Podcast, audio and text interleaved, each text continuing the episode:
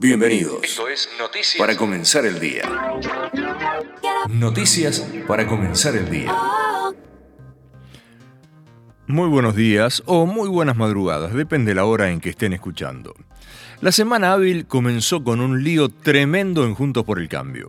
Halcones y palomas se trenzaron vía Twitter, radio, televisión y por todos los medios. El disparador fue la decisión de Horacio Rodríguez Larreta de desdoblar las elecciones en Capital. El sistema anunciado es así, se votará el mismo día que las elecciones nacionales pero con boletas separadas, sumándose la boleta única electrónica para las categorías porteñas. Según el calendario electoral, el 13 de agosto serán las PASO y el 22 de octubre las elecciones generales. De esta manera habrá dos boletas, una para las autoridades y legisladores de Capital Federal y otra para presidente y diputados nacionales. Ni bien el jefe de gobierno lo anunció, María Eugenia Vidal dijo que ninguna ambición personal puede estar por encima de los valores del partido, rematando, somos el cambio o no somos nada. Mauricio Macri retuiteó el mensaje de Vidal agregando que para él era una profunda desilusión. Sin entrar en lo que dijo cada uno, quedó claro que la famosa división entre halcones y palomas del PRO se hizo más notoria.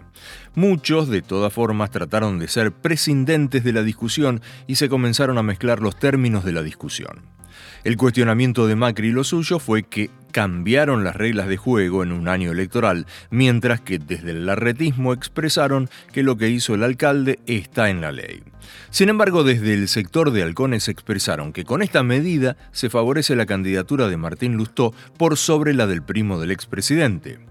Para hoy estaba programada una reunión vía Zoom del Consejo Nacional del PRO, pero fue cancelada. En ese encuentro se iba a discutir el desdoblamiento concurrente. Mientras tanto, el jefe de gobierno tuvo un encuentro con Jorge Macri en el Teatro Colón. Allegados al exintendente de Vicente López expresaron que la reunión fue buena y quedaron en que seguirán hablando.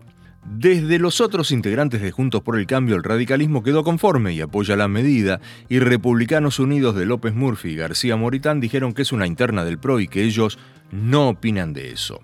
Por fuera de la coalición, Javier Milei y su candidato Ramiro Marra también cuestionaron a Rodríguez Larreta. La medida claramente perjudica a Marra, candidato a jefe de gobierno porteño de la Libertad Avanza, ya que no se beneficiará del efecto arrastre que hubiese implicado estar pegado a la boleta presidencial del líder libertario.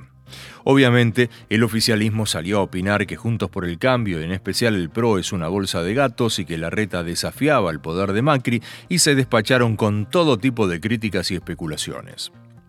Bien, cambiemos de tema, vayamos a lo que más preocupa a los argentinos, que es la economía. Mientras se aguarda el índice de inflación de marzo, que se dará a conocer el próximo viernes 14 y que se espera una suba mayor a la de febrero, en la primera semana de abril se registró una aceleración de precios. Según los relevamientos de la consultora LSG, la suba de alimentos y bebidas promedió el 2,48% y la inflación promedio mensual se ubica en torno al 4,8%. De acuerdo con el estudio, el índice fue empujado mayormente por cuatro rubros, los productos de panificación, cereales y pastas, las carnes, las verduras y los productos lácteos y huevos. Comenzó a regir ayer el dólar agro. Sin embargo, no se registraron operaciones de liquidación de divisas. Por el contrario, el central vendió 100 millones de las reservas al mercado. Hablando de dólares, desde hoy habrá más trabas para comprar contado con liqui. La Comisión Nacional de Valores estableció que el plazo de permanencia mínimo en cartera será de un día para los valores negociables emitidos bajo la ley argentina y de tres días para el caso de valores negociables emitidos bajo la ley extranjera. El gobierno necesita aumentar la recaudación debido a que se incrementa el gasto público. Por ese motivo, avanzó con el recálculo de los valores de los inmuebles para mejorar la recaudación en bienes personales. En una primera instancia lo hace en el área metropolitana de Buenos Aires para luego seguir con la provincia de Buenos Aires y el resto de las provincias argentinas. Ese es uno de los compromisos con el Fondo Monetario, que apunta a mejorar el cumplimiento del cobro de impuestos y a apuntar bienes personales por la vía de una evaluación más precisa de los inmuebles en todo el país. Un sector del campo se moviliza hoy a la ciudad de Buenos Aires. Lo hacen para pedir un salvataje extraordinario y urgente por la extrema situación que están viviendo debido a la sequía. La marcha será de la Federación Agraria junto a productores del sector. El Ministerio de Turismo investiga a una agencia de viajes tras las acusaciones por estafa.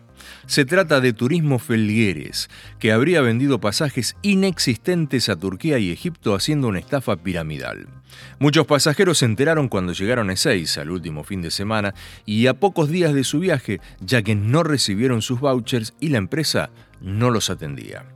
Ayer se registraron inconvenientes para operar con el home banking de algunas entidades.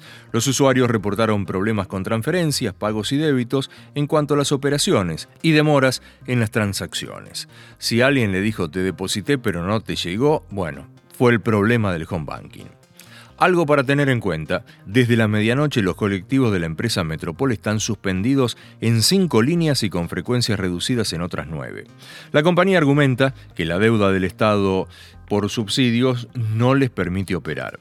A través de un mensaje en redes sociales se comunicó la interrupción total en las líneas 65, 90, 151, 194 y 195, como también la reducción de las líneas 176, 237, 276, 310, 326, 448, 507, 510B y 670 a partir de las 0 de hoy martes.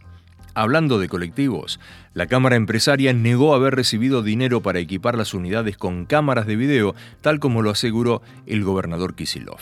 También hoy no habrá clases en Rosario por los ataques a balazos contra las escuelas. El gremio que reúne a los maestros estatales convocó a una marcha para las 11 frente a la sede de la gobernación con el objetivo de reclamar seguridad y el fin de la violencia narco. La ciudad bonaerense de Bahía Blanca celebra hoy el centésimo nonagésimo quinto aniversario de su fundación. La jornada es no laborable para la administración pública y el Banco de la Provincia y feriado optativo para la industria y el comercio, entre otras actividades. Noticias del Mundo. El Dalai Lama se disculpó por besar en la boca a un chico y pedirle que le chupara la lengua. El líder budista protagonizó una escena que rápidamente se viralizó en las redes sociales y desató todo tipo de comentarios tras el acercamiento en un acto público con un menor de edad. Las imágenes desencadenaron todo tipo de respuestas en las redes sociales, la mayoría de ellas en rechazo a este tipo de gestos y vinculándolo con el abuso de menores de edad. Rusia anunció que reforzará sus defensas aéreas para contrarrestar la adhesión de Finlandia a la OTAN. El comandante en jefe adjunto de las Fuerzas Aeroespaciales de ese país anunció el refuerzo de las instalaciones de misiles y antiaéreos en las regiones próximas a Ucrania. Pasamos a Bolivia. En ese país, gremios periodísticos piden que se elimine un artículo de un proyecto de ley por atentar contra la libertad de expresión. Expresaron que con ese artículo denominado Mordaza se intenta penalizar al periodismo. Noticias de deportes. En Boca asumió el Mirón.